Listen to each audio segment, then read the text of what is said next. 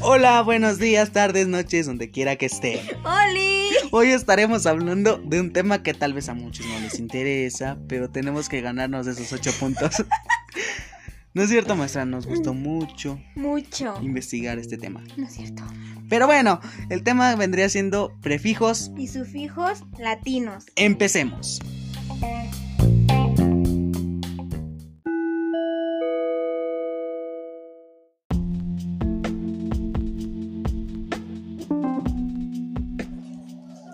Bueno, primero que nada les diré que son prefijos. Un prefijo son partículas que se agregan a la raíz de la palabra y sirven para modificar su significado. Como ejemplo, puede ser desorden, intolerancia, predecir y bisabuelo.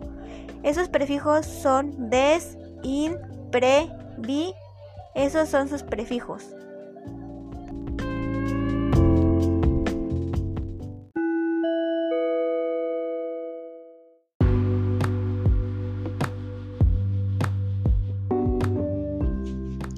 Bueno, les voy a contar una pequeña historia que tal vez no les interese tampoco. Pero bueno, latino es de latín, era de una lengua que hablaban los romanos, aquellos antiguos conquistadores que conquistaron a los griegos, los destruyeron, los masacraron.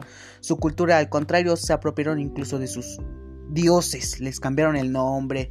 Pero eso vendría eh, siendo otra historia del tema principal. Pero espero que esa información les haya gustado.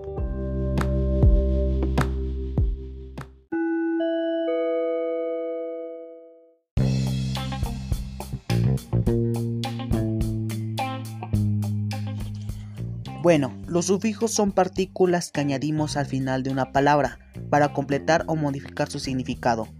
Como ejemplo, ario, lugar en que se ocupa, co, perteneciente, ble, que se puede, y, y los ejemplos completos serían osario, atracción, acuático o infección.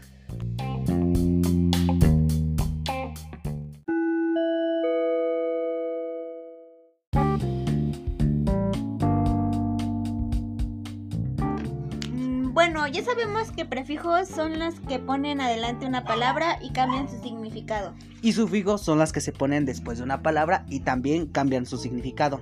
Bueno, en pocas palabras, prefijo es primero y sufijo después.